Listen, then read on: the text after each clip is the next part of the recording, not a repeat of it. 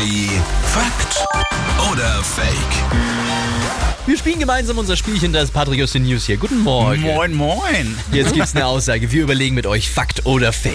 Ah, wer im März Geburtstag hat, ist schüchterner. Ja, Fakt. Ich habe die Begründung dazu, Menschen, die im Frühling geboren sind, sind wieder Frühling, sind ganz zarte Menschen, sind wie so eine zarte Frühlingsknospe und deswegen auch schüchtern.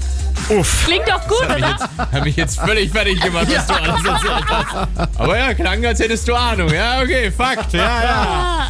Wer im März Geburtstag hat, ist schüchterner. Fake. Ganz schön der Mist, den du da Ja. gerade herzhaft hast. Also, man. also fakiger geht's gar nicht mehr. Tatsächlich, der Geburtsmonat ist nicht prägend für den Charakter. Man sagt zwar immer so salopp, wer im Sommer geboren wird, der hat so ein sonniges Gemüt und Winterkinder sollen angeblich eher so schwermütig sein.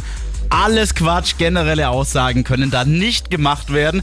Und da beißt sich auch mittlerweile sogar die Wissenschaft übrigens die Zähne dran aus. Schade. Jetzt kommt eine kurze IQ-Frage. Wisst ihr eigentlich, an welchem Tag die wenigsten Menschen in Deutschland Geburtstag haben? Uh, Hä? erzähl. Im Februar? Wann? Sagt mir den Tag. 28. 29. 29. Februar, ja, Hier ist Energy. Schönen guten Morgen. Morgen.